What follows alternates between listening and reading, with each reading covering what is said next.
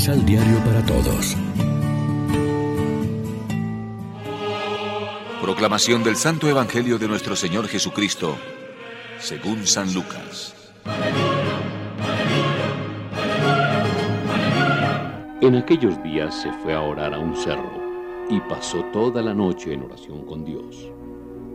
Al llegar el día, llamó a sus discípulos y de ellos escogió a doce, a los que llamó apóstoles.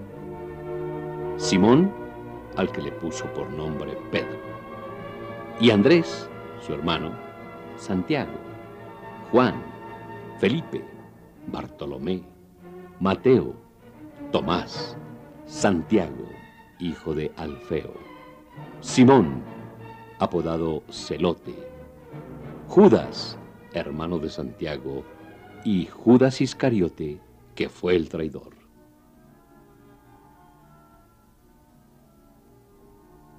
Bajando con ellos, Jesús se detuvo en un llano.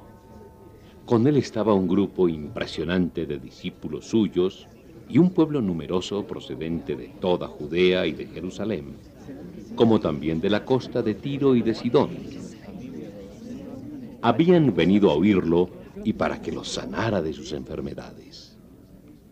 Sanaba también a los atormentados por espíritus malos, y toda esa gente trataba de tocarlo porque de él salía una fuerza que los sanaba a todos.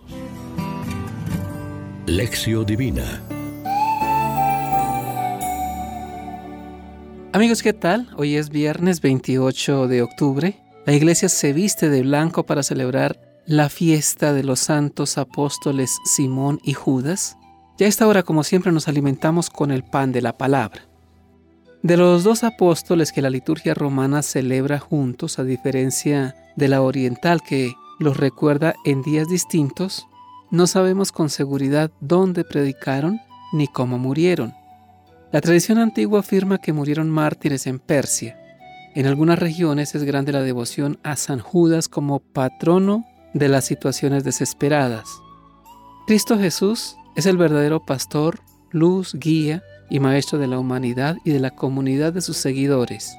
Él es el apóstol, el auténtico enviado de Dios, y en él se basa nuestra fe cristiana y el edificio de la iglesia. Pero ha sido él mismo quien ha querido que el grupo de los doce fuera el fundamento visible de la comunidad, colaboradores suyos evangelizadores, que fueran pastores, guías, maestros. Por eso quiso que convivieran con él antes de enviarlos a su misión.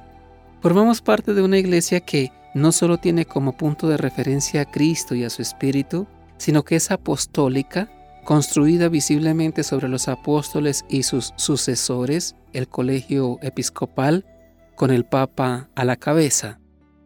Las fiestas de los apóstoles a lo largo del año nos lo recuerdan y nos estimulan a avivar esta actitud de unidad eclesial. Pero lo principal de los apóstoles es que fueron llamados por Jesús, lo siguieron y estuvieron con él. Y luego dieron valiente testimonio con el resto de los apóstoles de su fe y adoctrinados por el Espíritu predicaron la fe en Cristo al mundo. No importa mucho si son abundantes o no nuestros talentos y si es muy notorio nuestro puesto en la comunidad. Podemos tener muchas o pocas cualidades humanas, oratorias u organizativas. Reflexionemos. ¿Sentimos que también somos escogidos por el Señor para ser sus enviados? ¿Cómo respondemos a la misión que Él nos ha encomendado? Oremos juntos. Señor Jesús, que dijiste, la mies es mucha y los obreros pocos, queremos ser apóstoles de tu amor para llevar un mensaje de alegría y esperanza a los hermanos. Amén.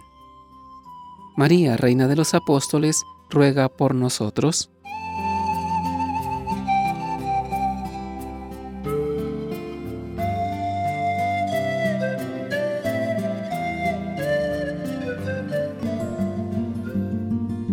Complementa los ocho pasos de la Alexio Divina adquiriendo el emisal Pan de la Palabra en Librería San Pablo o distribuidores. Más información www.sanpablo.co